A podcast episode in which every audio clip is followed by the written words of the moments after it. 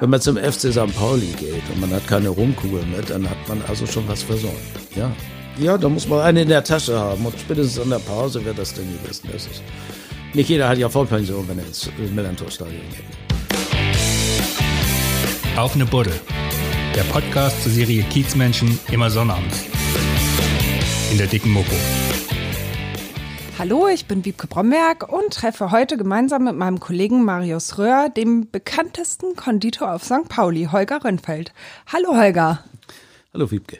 Und erstmal Prost. Ja, Prost. Holger, seit 58, also 62 Jahre lang gibt es die Konditorei auf St. Pauli schon. Ja. Was bedeutet die Konditorei für den Kiez? Was bedeutet die Konditorei für den Kiez? Ich meine, den Gedanken habe ich mir noch nicht gemacht, aber uns bedeutet das, oder hatte das viel bedeutet, hier tätig gewesen zu sein. Die Umgebung war klasse. Warum? Immer. Naja, ich meine, die Leute waren also die ganzen Jahre rüber immer sehr herzlich, sehr direkt. Ist schon ein eigenes Volk. Das hat sich in der Zwischenzeit zwar ausgetauscht, aber im Prinzip auch nicht, ne? Denn die Identität dieser ganzen Gegend ist ja das ist, hat dorfähnliche Charakterzüge hier. Und das ist schon ganz witzig. Wenn du sagst, diese Direktheit hier, erinnerst du da irgendwie Situationen, ja, die doch, das beschreiben? Ja, doch. Ich meine, wenn du hier mal irgendwie irgendwas nicht so richtig geklappt hat, mit, äh, mit einer Torte vom Design her oder kam äh, geschmacklich nicht so an. Das kriegst du also direkt zu hören. Also, und das kriegst du nicht über andere Leute zu hören, sondern das sagen die Leute hier einem direkt. Ich weiß von anderen Gegenden, da kommt sowas immer indirekt ein, diese äh, Rückantwort zustande. Hier wird das direkt. Und dann schneidet man darüber und da findet man eine Lösung. Ja. So was kommt vor im Laufe von 50 Jahren, dass man nicht alles im Leben richtig gemacht hat. Ne? Erinnerst du da eine spezielle Situation? Oh, jetzt eine spezielle Situation. Ja, einmal hatten wir zu viel Salz im Stollen. Also das wollte ich beim der erste, der genörgelt hat, da wollte ich das gar nicht richtig glauben. Aber Augenblick später kommen die nächsten und dann muss man natürlich zusehen, dass man das wieder ausgleicht in irgendeiner Form, ne? Also. Und dann gibt's mal was umsonst. Ja, ja, da muss, da muss man für gerade stehen, wenn man selber missmacht. So ist das im Leben, ja. Deine Eltern Helga und Harry haben mhm. die Konditorei gegründet. Ja. Erzähl mal ein bisschen was zu der Geschichte. Wie alt waren die da, als die angefangen haben? Äh, ja, ich war dann ja dementsprechend so um die fünf Jahre alt und habe dann zunächst überwiegend bei meiner Großmutter in der Gilbertstraße gewohnt, also es war dicht bei.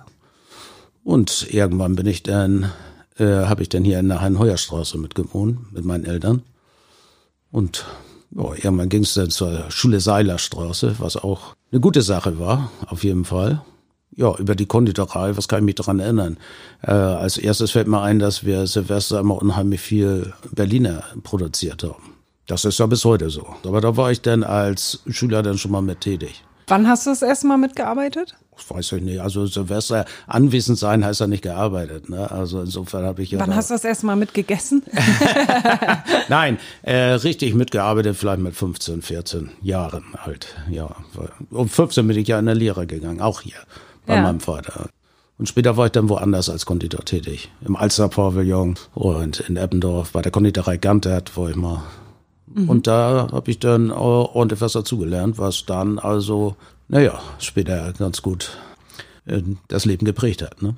Was ist denn deine erste richtige Erinnerung an den Laden? War die mit fünf schon?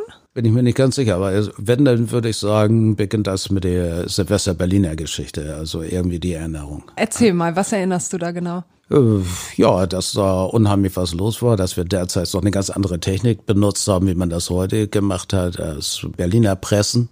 Also da wird dann ein Teich genommen, der wird dann lang gemacht und mit so einer speziellen Presse dann in 30 Teile geteilt. Danach werden die rund gesteuert, damit sie rund sind. Und das ist also schon eine ziemlich aufwendige Nummer. Und das gab's dann die ersten Jahre da.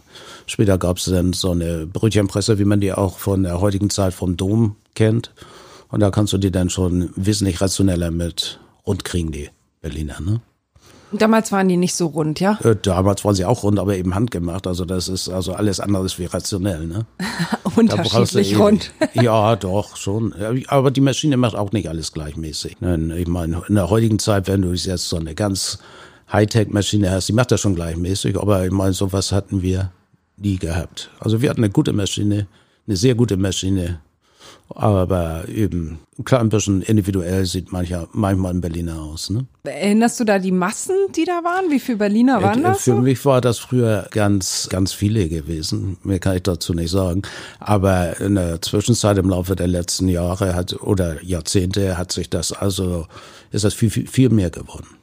Ja, also- wie viel produziert ihr denn so ja, ich weiß nicht, ob? Birge das möchte, dass ich die Zahl jetzt hier erzähle. Wie viel hast du produziert? Gut, wie viel haben wir äh, produziert? In der Silvesterwoche sind das dann 4000 Stück etwa, die wir teilweise im Fenster gebacken haben, was dieses Jahr vielleicht auch wieder läuft. Und das ist dann ja so ein Alleinstellungsmerkmal, was so dazu führt, dass wenn die Leute an Berliner denken und wir produzieren das die ganze Woche, diese, ab Weihnachten im Fenster, dann bringen die also wahrscheinlich den Weg am Silvester bei uns in den Laden. Und das hat sich also sehr gut bewährt. War das für dich schon immer klar, dass du Konditor werden Nö, willst? nö, vorher wollte ich mal Lokführer oder LKW-Fahrer werden. Also, aber als das dann, als das dann der Countdown mit dem Schulende kam, da wusste ich, dass ich das doch mal machen möchte. Warum wolltest du Lokführer oder LKW-Fahrer ja, werden? Lokführer. Ich hatte früher eine Modelleisenbahn. Sie hat also meine Kindheit ein bisschen mitgeprägt und so. Und so, da kam das her. Und LKW-Fahrer, ja, finde ich auch ganz cool. Wenn ich äh, LKWs dann, also auch heute noch, wenn ich die also schwierige Rangiermanöver sehe, ich bin davon begeistert. Ja. Ne? Weil wir haben ja mit unserem PKW genug zu tun. Und warum dann doch in die Fußstapfen des Vaters und der Mutter? Ja, da- das hat sich so ergeben. Also mir fiel nichts Besseres ein oder so. Nein, das war auch eine gute Entscheidung, davon abgesehen. Es war eine sehr gute Entscheidung, Konditor zu werden. Deine Mutter ist ja vor kurzem verstorben mit 92 Jahren. Genau. Ähm, erzähl mal von der Zeit ihrer ihren letzten Wochen. Ihre letzten Wochen. Also im Prinzip äh, ging die ganze Geschichte ganz schnell nachher. Zunächst muss man sagen, sie hatte mehrfach Krebs. Einmal in Sachen Blut und einmal mit Darm. Und der Darm musste dann operiert werden. Aber das hat soweit noch ganz gut geklappt. Aber sie ist dann nicht mehr richtig auf die Beine gekommen. Mit 92 Jahren, wenn du dann schon mal ein paar Tage fest im Bett liegst, dann ist das nicht mehr ganz so einfach. Dazu war, muss man sagen, sie war im Albertin-Krankenhaus gewesen. Da durften wir sie täglich besuchen. Und dann wurde sie verlegt in ein äh, Albertin-Haus. Das ist also so eine Reha-Situation, besonders für Senioren. Da sollen die getrimmt werden, dass sie wieder allein selbstständig leben können. Und äh, das war aber mit Kontaktverbot verbunden, Corona-bedingt. Da durften wir sie also, durfte sie zweimal die Woche für jeweils eine Stunde Besuch empfangen. Das fand dann auch noch nicht mal in ihrem Wohnraum oder in ihrem Bettbereich da statt, sondern das wurde in einem geschleusten Raum Corona-neutral durchgeführt. Wie sie da gewohnt hat, wissen wir auch nicht. Also insofern nie Zugang gehabt. Und dadurch ist wohl auch noch eine Vereinsamung dazu gekommen. Und das hat dann wahrscheinlich die Sache, da kommt Schlaganfall und dann ging es rapide und ganz schnell. Direkt nach ihrem Schlaganfall hat sie mich angerufen, hat sie hinterher meine Frau angerufen. Das ging noch, aber von da an ging es ständig bergab. Deine Mutter wurde ja mit Heidi Kabel verglichen, so die Heidi Kabel vom Kiez. Ja. Was hat deine Mutter hier so Besonderes gemacht? Also ich habe mir jetzt erzählen lassen, dass ihr Lachen besonders auffiel, wenn man an der Straße vorbeiging und gar nicht in den Laden reinging. Das, äh, das war, soll bezeichnend gewesen sein. Das hat die ausgemacht. Ja, und dass sie für jeden dann ein Gespräch übrig hatte. Auch sonntags, Laden ist voll, aber ein kurzes Gespräch wird geführt. Das ist also schon ein bisschen schwierig für manchen, der, der das eilig hat, ne? Aber ähm, sie kannte die Leute hier, ja? Die kannte die Leute, ja. Hat sie da mal Geschichten erzählt? Ach so, da kommen öfter mal Geschichten. Es gibt hier noch die Frau Tietjen, äh, die ist Kunde vom ersten Tag an und die läuft ja also auch noch durch die Gegend rum. Also die gibt's auch noch. Und das ist insofern schon ganz witzig. Ja, und die kommt nach wie vor. Ja, Waltraud. die kommt nach wie vor jetzt auch bei Birgit, ja. Ja, du hast es jetzt gerade schon gesagt bei Birgit, weil du hast den Laden abgegeben Ja. Anfang des Jahres Ja. an deine langjährige Mitarbeiterin Ja, Birgit. genau. Warum hast du das gemacht? Ja, warum habe ich das gemacht? Also, ich bin hier immer gerne gewesen und vor allen Dingen äh, der Kontakt zu den Leuten und so weiter war also, da war schon ideal, ne? Nein, aber ich war jetzt praktisch 50 Jahre hier gewesen und habe hier Dienst gemacht. Und ich habe mir gedacht, ich mache doch noch irgendwas anderes. Wir wollen viel reisen. Das ist dieses Jahr ja nicht ganz so gut gelaufen aus aktuellen Gründen. Nee. Ja, es ist nicht so gelaufen, wie wir uns das vorgestellt haben, aber, aber auf jeden Fall 50 Jahre ist eine lange Zeit und jetzt mache ich was anderes. Fehlt dir der Laden? Nein, ich Nee? habe genug um die Ohren. Nein, ich habe genug um die Ohren. Die Leute auf St. Pauli sind schon eine tolle Sache. Was hast du jetzt um die Ohren? Was habe ich jetzt um die Ohren? Also erstmal habe ich zwei Enkelkinder, die da sind. Äh, ja, wir sind ein paar Mal verreist gewesen. Wir waren zunächst im Januar waren wir für fünf Wochen auf Gran Canaria. Und ja, und dann hatten wir da ordentlich was erlebt in Sachen Kalimar auf Gran Canaria. Das war also dieser Sandsturm, der war also unglaublich. Und naja, zwischen den Sandsturm wurde der Flugbetrieb wieder richtig aufgenommen. Wir sind planmäßig wieder zurückgekommen nach Hamburg. Am Tag später ging da die Corona-Geschichte los und die ging da also, also wenn wir Bilder gesehen haben, das ging panikartig, wie da die Rückflüge stattgefunden haben. Also insofern genau den richtigen Zeitpunkt erwischt und so. Und später waren wir dann noch mal in Dänemark, auch mit den Enkelkindern. Bei denen ist ja der Urlaub im Sommer dann auch ausgefallen, sind wir mit denen dann nach Dänemark gefahren. Also insofern, wir haben ein bisschen was erlebt und wir haben ein bisschen was gemacht. Also du genießt jetzt so deine Rente. Ja, Und das frühe Aufstehen? Stehst du immer noch so früh auf? nee, überhaupt nicht. Nee? Und ich habe festgestellt, je länger das her ist, dass ich kon als Konditor hier tätig war, desto mehr schlafe ich. Ich, ich mache mir schon Gedanken darüber. Endlich mal ausschlafen. Ja, früher bin ich mit der Hälfte der Zeit des Schlafens ausgekommen und habe das nicht vermisst, aber heutzutage, also Ja, du holst nach. Du hast 50 Jahre nachzuholen. ja genau. Wann bist du denn früher immer aufgestanden und wann heute? Also wir haben ja auf St. Pauli ja einen Vorteil gehabt. Auf St. Pauli gehen die Uhren anders wie in Schnelsen. Wenn ich in Schnelsen, da wohne ich jetzt, äh, wenn ich in Schnelsen losfahre, gehen die ersten Lichter an. Wenn ich hier ankam morgens, dann gingen die letzten Lichter aus. Das heißt, der Konditor hatte viel mehr Zeit, die ersten Brötchen, die wir ja auch mitproduziert haben, fertig zu machen. Der erste von uns war gegen halb sechs hier. Wir haben sonntags dann gebacken, teilweise Brötchen noch um 14 Uhr. Da ist in Schnelsen die äh, Bäckereifiliale schon längst geschlossen. Aber hier gehen die Uhren eben anders. Und das ist konditorenfreundlich und nachtfreundlich gewesen. Also von der Seite kann ich mich nicht beklagen. So nachts um zwei an zu arbeiten fangen, das macht man auf dem Silvester und sonst nicht. Das ist doch praktisch. Ja, ich fand das auch. Da, da passt vieles, das ist ja das. Was für Kunden habt ihr hier zu welcher Uhrzeit gehabt? War das unterschiedlich? Also morgens hatten wir sehr viel diese Rückläufer von der Reeperbahn, zum Beispiel samstags morgens, freitags morgens, sonntags morgens. Da kommen die Leute von der Reeperbahn und die haben dann bei uns schon mal eingekauft. Wie Ja. beschreibt mal so eine Situation? Wie so jemand die- reinkommt? ja, so völlig kommt- kommt Sternhagel ganze- voll oder? Ja, das kommt auch vor. Oder, oder es sind mehrere Leute, der ein oder andere ist mehr oder weniger Sternhagel voll. Aber im Prinzip benommen haben die sich immer. Also insofern, man hat, kann da nicht sagen, dass die sich daneben benommen haben. Also es ist, gehört dazu und Stress gab's nie im Laden. ich, nein, nein, Ne? eigentlich nicht. Und also morgens, wenn nachts gefeiert wurde, morgens dann so die war morgens gleich die ersten, dann gingen Und dann? morgens schon die ersten Sachen raus. Ne? Ja. Ja, und dann äh, kommen nachher die wochentags die Kinder, die jungen Leute, die Leute, die zur Arbeit mussten, ein Croissant to go und so weiter vor, vor dem Büro. Das ist also schon auffallend. Und nachmittags kommen dann die Leute, die dann Kaffee trinken wollen und so weiter. Aber bei euch Kaffee trinken kann man ja nicht, ne? Nee, das ist richtig. Das ist ja, also das ist ja wirklich, wirklich klein. Wie groß ist der Laden? Weiß ich nicht. So insgesamt? Ja, das wollen wir so. Nein, habe ich nicht drauf jetzt. Vielleicht vorne so 15 Ja, Quadratmeter oder 10 oder so? Nein. Nee? Oh, Nein, nein, Entschuldigung. Jetzt, jetzt Oh. sich aber. Na, ich könnte mir vorstellen, da vorne der Laden, der kratzt an die 20 Quadratmeter an. Aber er ist, auch groß genug. Ja, und Ein hinten. kleiner Laden wirkt immer voll, wenn zwei Leute drinnen stehen. Mach das mal mit dem Großen. Ja, Herr. Dann Da wirkt sind das zwei anders. Leute ein bisschen wenig. wirkt das anders. Ja. Ja, und, Und dass wir keinen Kaffee dabei haben, das war ja zu Corona-Zeiten, ist das ja jetzt ideal gewesen. Denn äh, jede Bäckerei, Konditorei, die einen Kaffee dabei hat, da sagt man, wenn das Kaffee richtig funktioniert, muss das 60 Prozent von Umsatz machen. Im Augenblick des Lockdowns sind also, bevor du anfängst, irgendwas zu produzieren, schon mal 60 Prozent Umsatz weggebrochen. Das hat Birgit nicht gehabt hier. Und insofern war das hier ein Vorteil. Was verkauft ihr überhaupt am meisten? Was ist so euer Renner?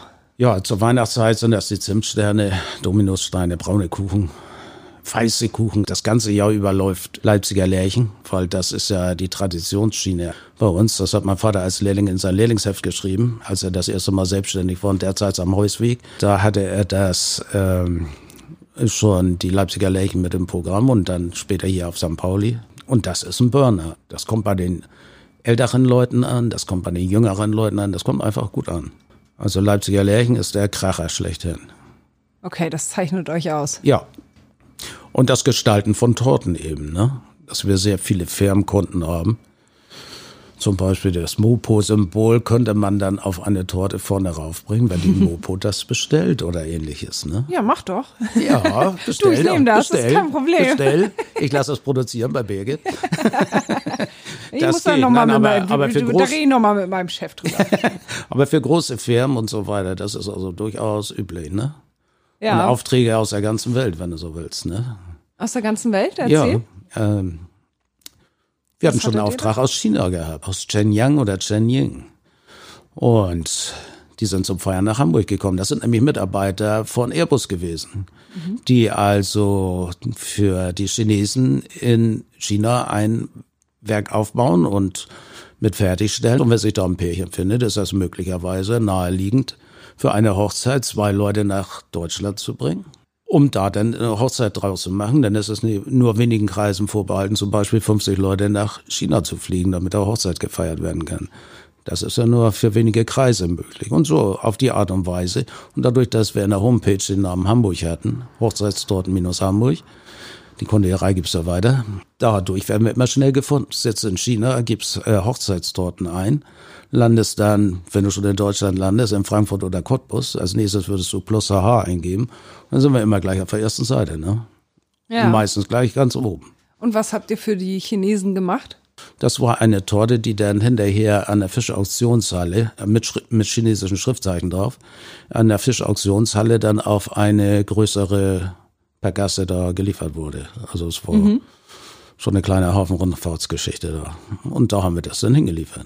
Wir haben Aus Aufträge aus Australien mehrmals gehabt und die kommen dann. Was die für Sydney Oper, Sydney Oper als große Torte, ich glaube, das war 60 mal 40 oder 80 mal 60 die Größe. Und da war die Sydney Oper dann drauf. Und die haben wir dann aus Marzipan dementsprechend nachgearbeitet. Und für diese Sachen war dann meine Frau zuständig. Die war nämlich die Künstlerin, die Designerin, während wir alle drei, derzeit mein Vater, äh, Birgit oder ich, wir sind mehr Handwerker. Und wir können uns dann zeigen lassen, wie so, wie so ein Design auszusehen hat. Und dann klappt das. Aber dieses Design entwerfen, die Sydney-Oper darzustellen, dass es hinterher jeder erkennt, das ist schon etwas schwieriger. Und das konnte meine Frau gut. Die war unsere Marzipan-Designerin. Marzipan also so passte das. Also es ist, ist später passiert. Die ist Friseurin gewesen. Und dann ist sie irgendwann bei uns mit eingestiegen und dann hat sich dann eine Szene entwickelt, die kreative Torte. Und Hattest du erst die Frau oder hatte die hatte Frau, Frau, zuerst den Job? Ich habe die Frau schon über 50, äh, 50 äh, Jahre an meiner Seite. Also insofern, das passt schon. Okay, also du hast sie nicht da als Marzipandesignerin kennengelernt. Nein, ich habe nicht die Marzipandesignerin. Sondern du hast die Marzipandesignerin aus ihr gemacht. Ja, genau. ah, gut. Ja. Und was war da dein außergewöhnlichster Auftrag, den du hattest? Der außergewöhnlichste Auftrag. Ja, was alle St. Pauli-Fans gerne hören, die größte Torte, die wir je gemacht haben, ging ins Volksparkstadion für den HSV. Ach, nee. Ja, das war eine von äh, ein Meter, oh Mensch, wie, groß war die? Neun DIN A4, äh, neun DIN-Bleche, also das sind neun mal 60 mal 40, also 1,80 mal 1,20. So, jetzt haben wir es.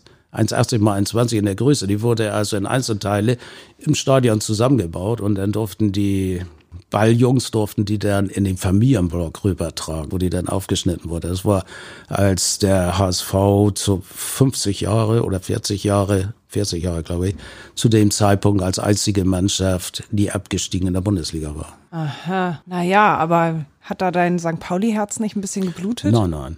Nein? Nein. Die Leute sorgen für Geld, machen wir alles.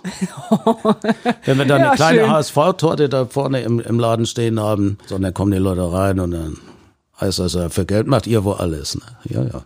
Aber es ist eben die Frage, wie sie es sagen, die Leute. Ne? Mhm. Und das ist dann in Ordnung. Aber ihr habt auch schon für St. Pauli gearbeitet, Ja, bestimmt, klar. oder? Ja, klar, sehr viel. Das ist schon. Und im Herzen eher FC St. Pauli Ja, oder? Ja. Moment. Da war Was, was zeigst du? Hast du ein Emblem Da da war doch irgendwo Ah, okay. Na, da muss es dir aber schon schwer fallen, eine HSV-Riesentorte zu zimmern. Ja. Na. Habt ihr auch mal so, ich meine, mitten auf dem Kiez so eher frivole Aufträge? Ja, das Sowas? kommt auch vor. Wir Ja, was hatten hier das? drüben in der Clemens-Schulz-Straße hatten wir ein Männer-Sex-Shop, Revolt-Shop hieß das Ding. Die hatten uns dann also aus Amerika die Backwerke der Lüste gezeigt. Das ist ein Buch, wo also dann sowas drin ist. Und dann haben die also auch Marzipan, erotische Marzipanteile dann über uns verkauft. Revolt Shop hat die Kontakte hergestellt und so lief das dann. Erotische Marzipanteile, was? Ja, zum Beispiel Penis und Penis aus der Banane oder diese Brüste mit Dessous. Auch sowas gab's auch für einen Herrenshop. Und ja, all solche Sachen. Aber das steht da nicht bei euch im Schau Schaufenster. Nein, das steht ja ihr nur nicht her. bei uns im Schaufenster. Aber wer danach fragt, und das wird öfter gemacht, später hat sich das in der Konditorenszene rumgesprochen. Das waren nicht alles meine Freunde bei der Konditorenszene, aber insofern, wir waren nicht ganz so die Stars in der Konditorenennung, ne? Nee, in unserer aber dafür auf Zunft. St. Pauli. Ja, eben, das ist mir auch egal, ne? Davon abgesehen, ne? Aber teilweise haben die Konditoren denn die Leute hierher geschickt. Auf St. Pauli gibt es dann einen, der macht alles. Also insofern, Gab es da mal irgendwas, was du abgelehnt hast?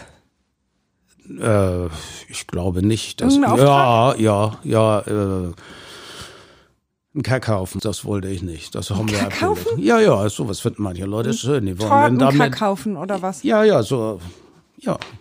Ah. Das, was wir jeden Tag mehr oder weniger in die Toilette bringen, dann einmal als aus Marzipan hergestellt. Also nein, das haben wir abgelehnt. Also das machen wir nicht. ja, ja. Wer wollte denn ja, sowas? Ja, das, Wer wollte das? Also selbst wenn ich das wüsste, äh, würde ich das jetzt nicht erzählen.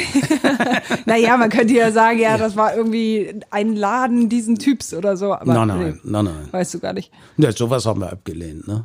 Oh, das Ja. ist ja auch nicht so schön. Ja, und äh, Torten mit politischen Aussagen, die also extremer Natur zu sein scheinen. Sowas haben wir auch grundsätzlich nicht gemacht. Aber ich sage immer nur grundsätzlich, weil ich bin mal drauf angesprochen worden, haben wir eine Torte im Fenster gehabt und da kam ein ehemaliger Ju Jugoslawe rein und hat gesagt, also die würde ich dann lieber aus dem Fenster nehmen. Das ist ein Kampfaufruf auf Kroatisch oder Serbisch oder was weiß ich. Und das haben wir dann auch schnell gemacht, ne? Denn seitdem haben wir uns immer erzählen lassen, was steht denn da?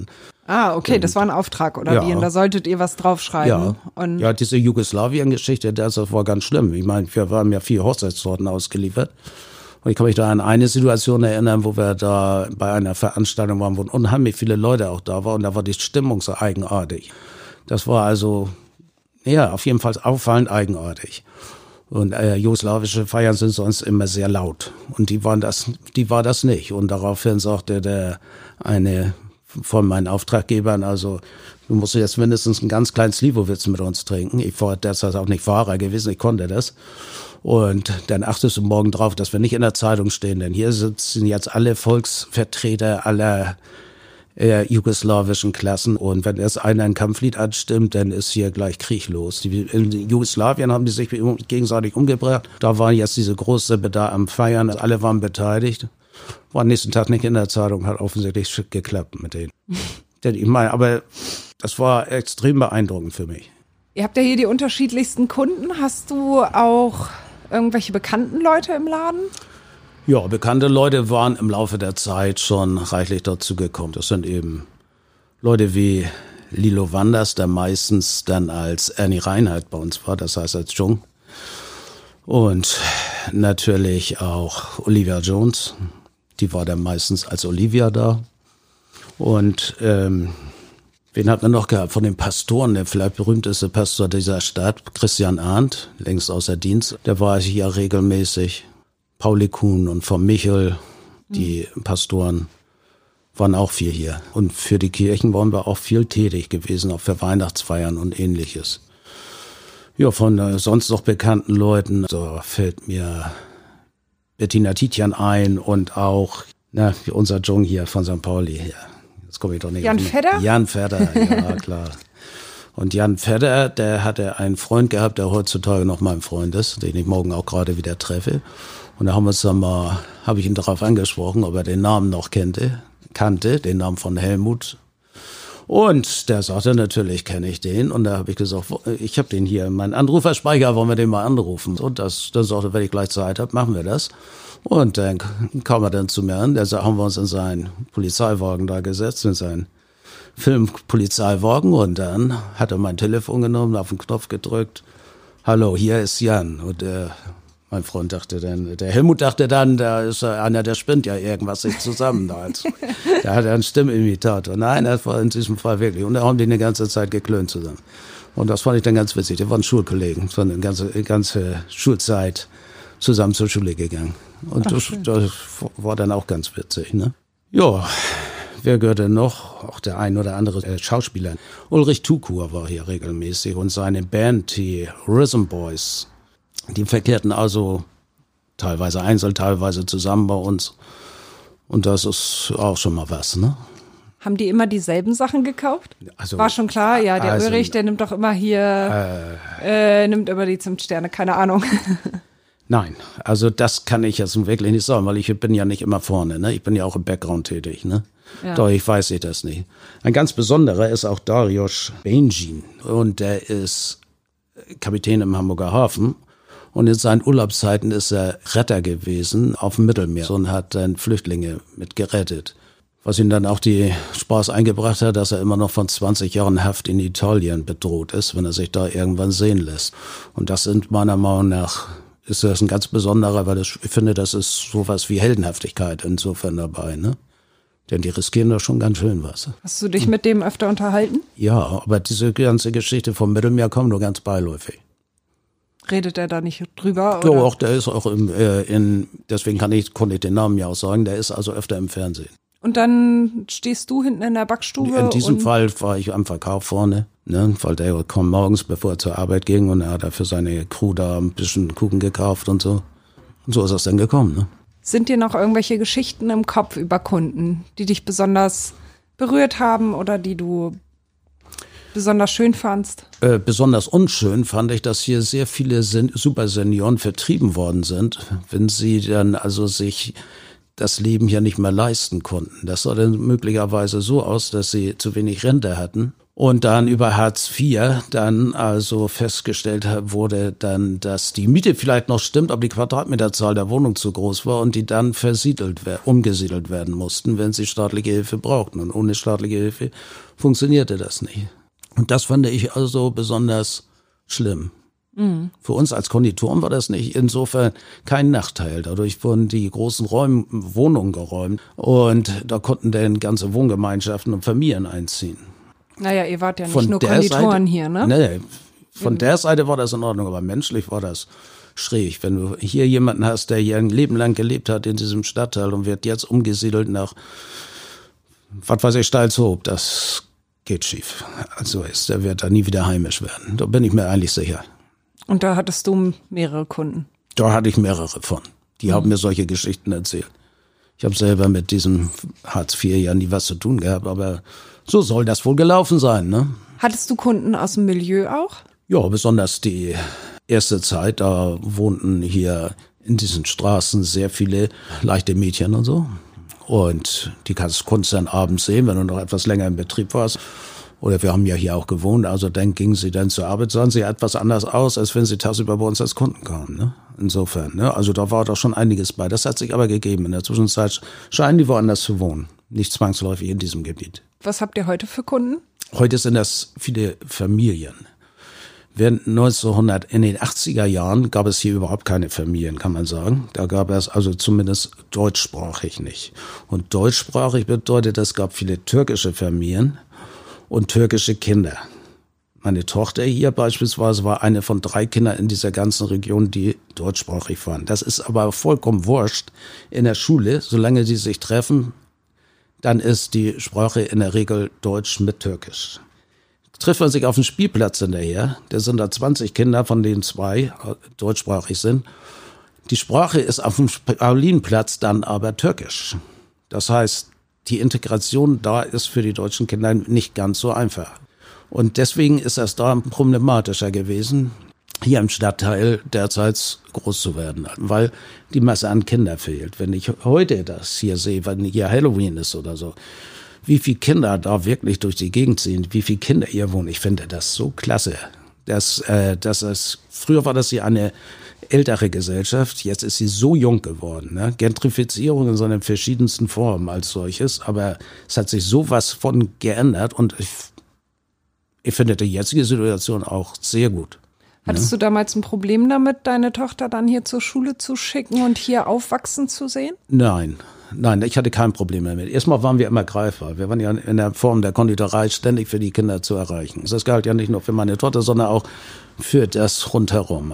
Und wir waren ja ständig zu erreichen. Auf der anderen Seite, ich habe eine ältere Tochter und eine jüngere Tochter. Die sind 15 Jahre auseinander im Alter hier. Die eine ist auf St. Pauli groß geworden und die andere in Schnelsen. Aber ich muss dazu sagen, wer auf St. Pauli groß wird als junger Mensch, kann nachher überall leben. Also schnell sind wird das schon etwas schwieriger. Da bin ich mir ziemlich sicher. Ne? Hat deine Tochter hier viel Empathie mitgekriegt? Ja, die waren alle äh, von St. Pauli total überzeugt. Die wollten hier nie weg. Auch diese anderen jungen Leute, also die Kinder aus dem Stadtteil. Die waren absolut überzeugt davon. Also sie müssen eine tolle Kindheit gehabt haben. Das gilt für die Schnellsten auch. Aber hier kannst du auch Kindheit haben. Ich habe mich auch früher wohl gefühlt, aber das war dann wieder noch eine andere Zeit. Erzähl mal, wie sich die Zeit verändert hat, so über die Jahre. Seit äh, ja, in groben bist, mit fünf bist du hierher gekommen? Ja, oder? mit fünf. Mhm. Oder mit vier, kann auch sein. Erzähl mal deine Erinnerungen. Ja, also erstmal mit der Schule Seilerstraße, da haben wir eine sehr große Identität unter, unter uns Schülern gehabt. Das war also schon hervorragend haben andere Schulen vielleicht auch, aber jedenfalls wir hatten das dann eben auch. Und wir hatten die FC St. Pauli, da haben sich ja fast alle Jungs da praktisch getroffen. Irgendwann, früher oder später, sind wir da alle gelandet. Ne? Ende der 60er oder die 70er Jahre war geprägt davon, dass alle weg wollten, alle nach außerhalb. Häuschen im Grünen und so, das war dann der Trend. Man hat ja hier auch sehr eng gewohnt, zum Teil, großen Teil. Und das war also der Weggedanke. Und der hielt in den 70ern ja noch voll an. In den 80ern würde ich sagen, das war in erster Linie eine Situation, wo die Leute so ein bisschen, wie soll man sagen, desillusioniert waren. Das heißt, sie hatten also eine Situation, die sie nicht ganz befriedigt hat, hier im Stadtteil und so weiter und im Berufsleben und wo auch immer. Aber sie hatten auch noch keine andere Lösung. Also es war also so eine bisschen leicht depressive Stimmung.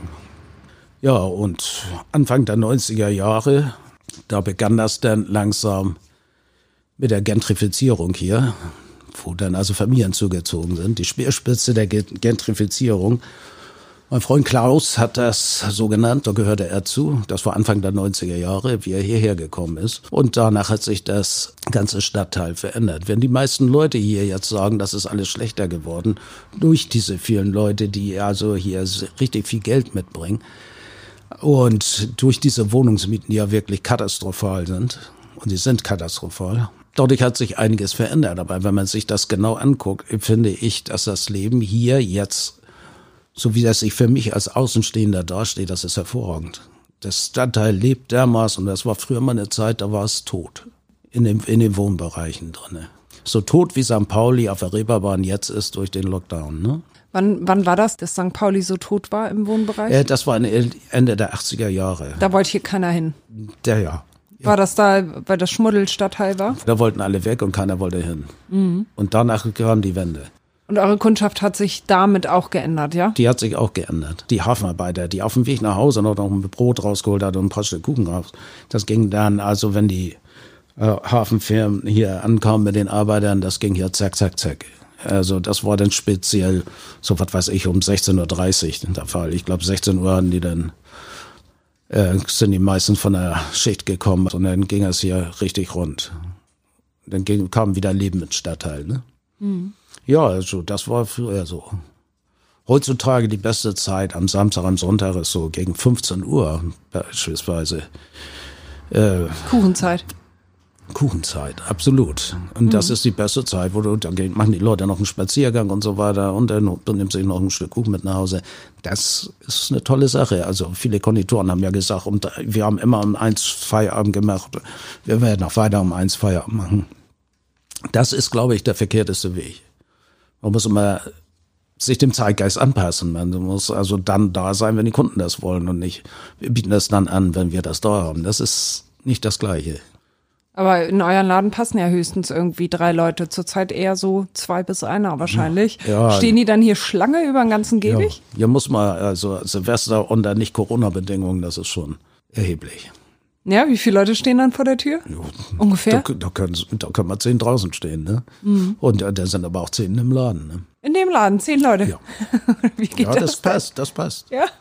Glaub das wird mir. aber kuschelig eng. ja. Ja. Aber erzähl nochmal, irgendwie anfangs waren es so die Hafenarbeiter, ja. die vermehrt kamen und ja. dann? Ja, ja, später war der Hafen ja nicht mehr der große Arbeitgeber für die Masse der Menschen. Die Containergeschichte spätestens hat er ja die Wende gebracht. Dann sind die Leute vom Stadtteil in die Büros gegangen oder nehme ich an. Und dann hat sich das so ein bisschen verändert. Cool war das alles. Das war alles gut. Erinnerst du irgendeine total skurrile Situation? Irgendwie Brötchen geklaut, ich habe keine Ahnung. Irgendwas. Ah ja, sowas gab es auch mal. Sowas gab es auch mal. Ja, wurde bei euch mal geklaut? Sonntags, ja. Ja, doch. Kommt sonntags äh, ein junges Mädchen rein, geht an die Getränkedosen und dann flitzt sie raus und läuft weg. Ja, nu. Aber es war die Regel nicht. Es war die Regel nicht. Aber seid ihr auch nicht hinterher dann? Nein. Das ist dann Schwund. Also man hat versucht, sich das Gesicht zu merken. Wenn das Gesicht wieder reinkommt, dann musst du eben aufpassen. Ne? Also ja. insofern, nein, nein. Nein, nein, mit sowas haben wir auch nicht viel zu tun gehabt. Ein paar Einbrüche haben wir gehabt, das war skurril. Und okay, was für Einbrüche waren das? Ja, einmal sind sie durch die durch das Oberlicht der Tür gekrabbelt, haben da vorher eine Verschraubung abgenommen, wo Stangen rüber waren, sind dann drinnen gewesen, haben die Kasse nicht aufgekriegt, da brauchst du nur auf den Knopf drücken, haben sie aber nicht.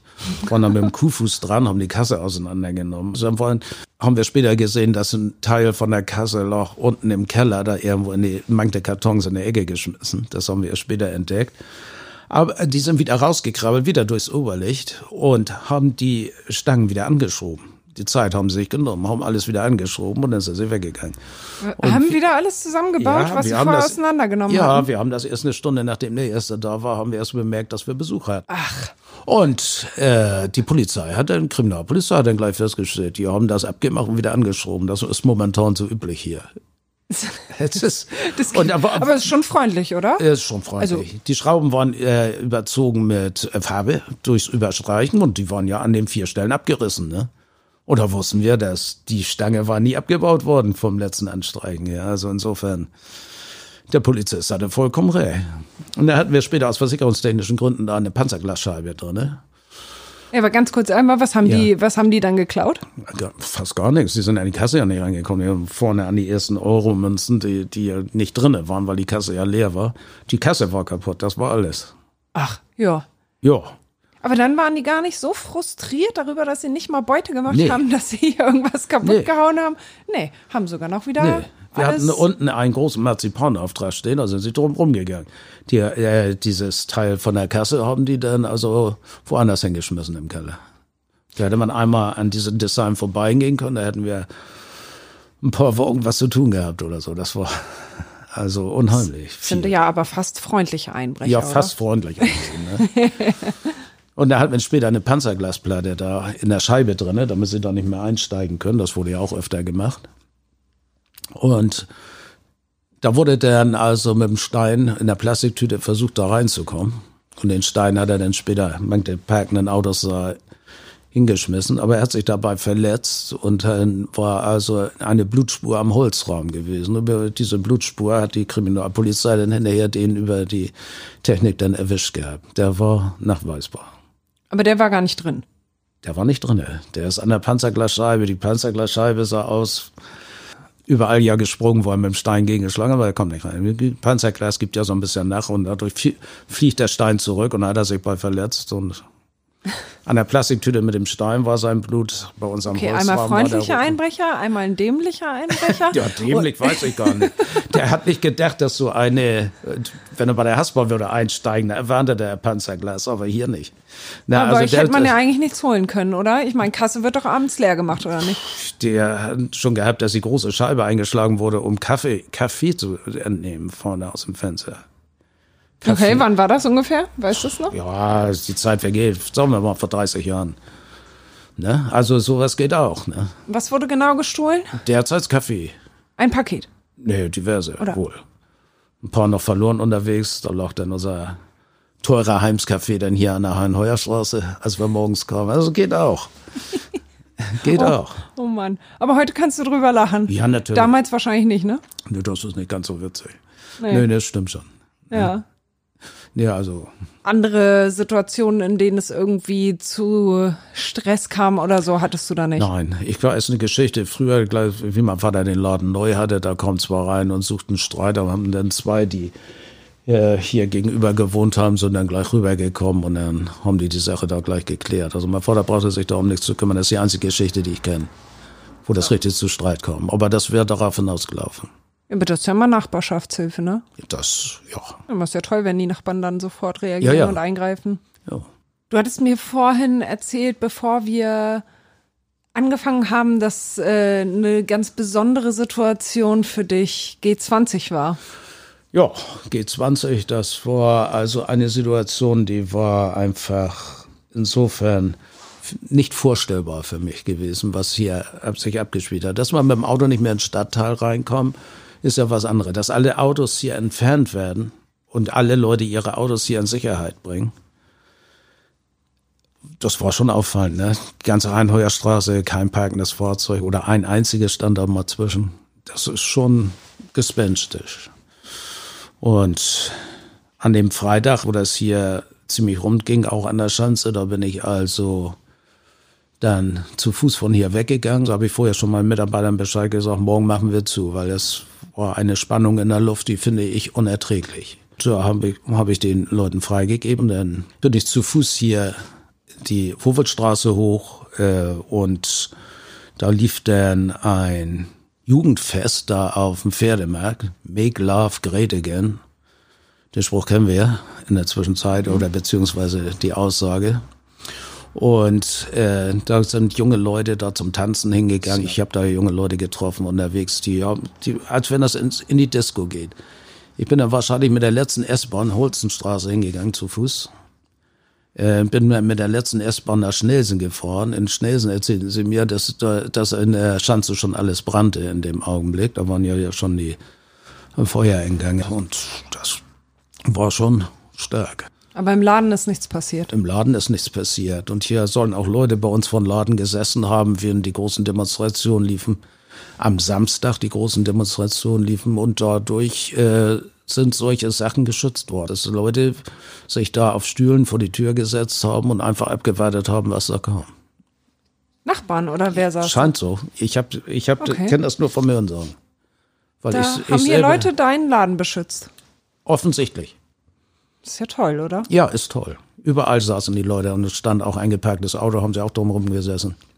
Wir haben Freitagabend da die Demonstration da am Hafen war und im Sa- Zusammenhang mit G20 unten beim Fischmarkt, da haben die hier überall die Gastronomie heiß verteilt und Leute, die dann also wirklich Schäden davon abgekriegt haben, konnten sich dann die Stirn kühlen oder was weiß ich. Also da wusste ich, ich bin Samstag nicht hier mit meinen Leuten.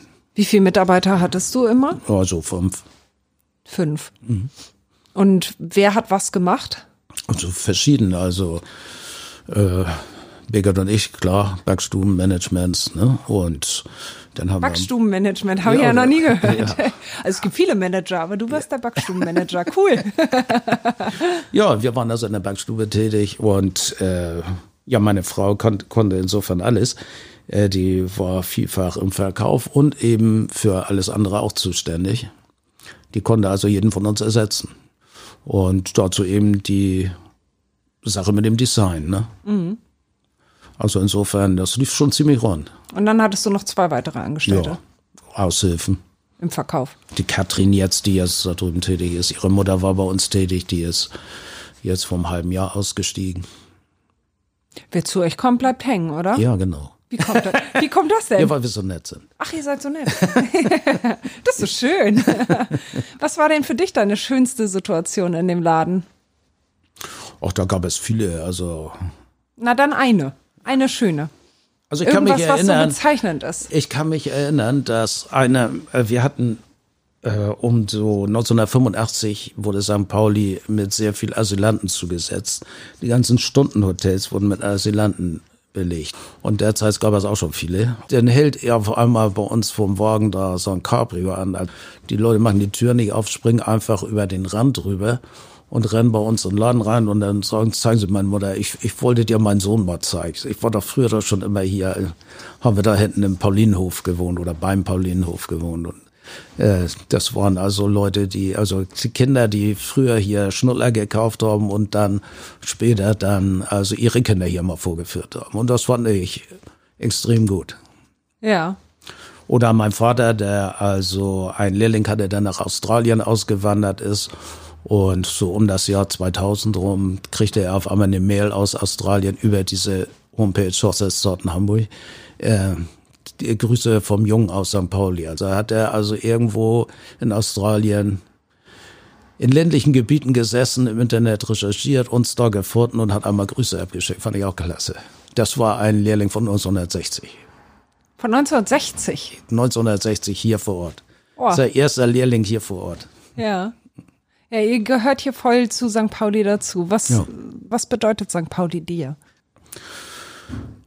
Also auf St. Pauli äh, treibe ich mich mit meiner Frau auch ganz gerne mal auf den Samstagabend rum. Es gefällt mir auch heutzutage noch, da rumzugehen. Ich habe meine Frau auch im Blow Up kennengelernt, heute der große Freie 36. Also insofern Beim Party machen. beim Party machen. Da hast du deine Frau Ja, abgeschleppt. ja, genau. So sieht das aus. So ist das alles passiert, ne? Ja. dann musst du St. Pauli ja sehr dankbar sein. Oder auch nicht, ich weiß Doch, es nicht. Doch, doch, doch, doch. Das war eine gute Sache. Ja, und Ist wo, eine gute Sache. wo geht ihr dann weg? Ja, wir gehen dann hier über die Reeperbahn, da Silbersack, da irgendwo. Da, In Silbersack kehrt ihr ein. ja, irgendwo Früher da. bei Erna. Nö, ich würde eher so, Melly Malone ist mir aufgefallen, gerade als Name. Wenn da abends um 10 dann die Bands gespielt haben am Samstag. Das ist schon mal schon ganz witzig. Wird immer ein Stück lauter. Vorne gehst rein, da gibt's auch noch einen Hinterausgang. Dann hast du nachher äh, zwei Cocktails getrunken, dann gehst du hinten wieder raus. Also passt schon. Oder? Das ist gut. Ja, und wir sitzen ja hier gerade, müssen wir vielleicht mal sagen, im Crazy Horse, Ja. weil wir nicht in der Konditorei sitzen können. Da ist es erstens zu klein und zweitens viel zu laut, weil da wird ordentlich geschuftet gerade. Genau. Bist du auch hier bei Horst manchmal? Selten, weil wir zeitlich nicht kompatibel sind. Dadurch, dass wir immer morgens früh raus mussten, hat es also selten geklappt. Ne? Ich war einmal mit meiner Frau hier und dann waren wir zweimal eingeladen für irgendwelche Feiern, wenn Horst Geburtstag hat, einen runden Geburtstag oder irgend sowas. Und das war dann natürlich klasse. Aber Horst ist Kunde bei dir, Horst ist Kunde bei mir. regelmäßig. Ja, Ja. Wahrscheinlich viele, die hier wohnen, ne? ja, ja, doch, viele. Weißt du richtig viel über die Leute? Oder ist das so ein ganz kurzer Schnack? Hallo, wie geht's? Kaffee und tschüss. Ich weiß über manche einiges. ja, über manche Leute weiß ich einiges. Ja. Ich habe ja jetzt gerade so einen Zimtstern von euch im Mund. Der ist echt total lecker, aber ein bisschen groß. Ich kann kaum reden. Was isst du am liebsten? von meinen eigenen Backwerken. Mhm. Ein Nougat-Drink. Hm? Nougat-Drink. Was Ein das? Nougat-Drink. Das ist Ein Nougat- zwei ah, ein Nougat-Drink, Entschuldigung. Mhm. Zwei Scheiben Mürbteig äh, mit Nougat-Füllung. Wenn das dann mit heller oder dunkler Kuvertüre überzogen ist, das macht also. Mhm. Das fällt mir spontan ein. Lecker. Macht ihr auch diese Bananen mit dieser komischen Creme da drunter? Nein. Ah, die finde ich ja so lecker. Ja, aber die gibt's seltener, ne? Nehme ich mal an. Ich wohne auf dem Dorf, da gibt's die noch. Okay. Bei einem Bäcker. Und die sind total lecker, aber die sind so süß, da kannst du den ganzen Tag nichts mehr essen danach. oder Rumkugel. Rumkugel habt ihr aber auch, oder? Ja. Ja? Ja. Lecker. Hm. So, jetzt habe ich den Zimtstern ab. aber Rumkugel ist was, was man eigentlich nur einmal im Jahr essen kann, oder? Nö. Nee? Nee. Wenn Kannst das passt, kann man das täglich. Ja? Wenn man zum FC St. Pauli geht und man hat keine Rumkugel mit, dann hat man also schon was versäumt. Ja? Ja. Zum FC St. Pauli muss man Ja, auf da muss Weg man einen in der? Tasche haben. Und spätestens an der Pause wird das dann gegessen. Das ist, nicht jeder hat ja Vollpension, wenn er ins äh, Millantor-Stadion geht. Ne? Also, wenn du ins Stadion gehst, hast du eine Rumkugel dabei. Ich ja. Und äh, derzeit, weil ich mit meinen Freunden dort losgezogen bin, dahin auch. Eine Rumkugel auf ja. Tisch. Ja, Ja, lecker. So sieht das aus. Jetzt, wo wir hier den Meister vor Ort haben, Na. was ist in einer Rumkugel drin? Weil, sind das die ganzen Abfälle, die verarbeitet werden, wie jeder so sagt? Es sind Abfälle, die verarbeitet werden, die ganzen nicht. Wenn du also, bei uns werden die Sachen aufgetrocknet, die über sind. Butterkuchenkanten, Zitronenkuchen und so weiter, wenn was über ist, das wird aufgetrocknet. Croissant, Franzbrötchen und so weiter. Und hin und wieder bleibt was über und das wird dann wiederverwertet. Das sind aber trockene Abfälle. Wenn ich erst also anfange, dass ich vom Apfel oder vom Pflaumenkuchen da den Kram mit reinmache oder zum Beispiel Creme mit reinnehmen, von der Cremetorte übergeblieben ist oder ein Stück Cremetorte übergeblieben ist, dann bin ich also auf der sicheren Seite dessen, dass die Auferstehung des Fleisches in der Rumkugel sehr schnell stattfindet. Das ist aber nicht der Fall, wenn ich sauber abgetrocknete Sachen da reinnehme. Ich kann sie auch frisch reinnehmen, wenn sie gerade anfallen. Solange wie die Feuchtigkeit fehlt, bildet sich kein Schimmel, bildet sich kein nichts und dann kann man die hervorragend nutzen. Okay, also wirklich Abfälle. Abfälle ja, aber alle Abfälle gute? eben nicht. Ja, welche, die ausgesucht sind für den Zweck. Das ist bei uns so. Wie andere das machen, das weiß ich nicht. Also Apfel- und Pflaumenkuchenreste kann man da auch gerne mit reinschmeißen, aber wir machen das nicht. Also eben aus den bekannten Gründen. Gut, wo wir das geklärt haben, die wichtigste Frage eigentlich noch am Schluss geklärt haben, ähm, danke ich dir sehr für das Gespräch. Ja, Und alles, alles Gute. Dankeschön. Wünsche ich euch auch. Danke. So, nun noch einmal Werbung in eigener Sache. Hamburg Freihaus testen Sie die Mopo als digitale Zeitung. Fünf Wochen für nur fünf Euro. Jetzt bestellen unter www.mopo.de-testen.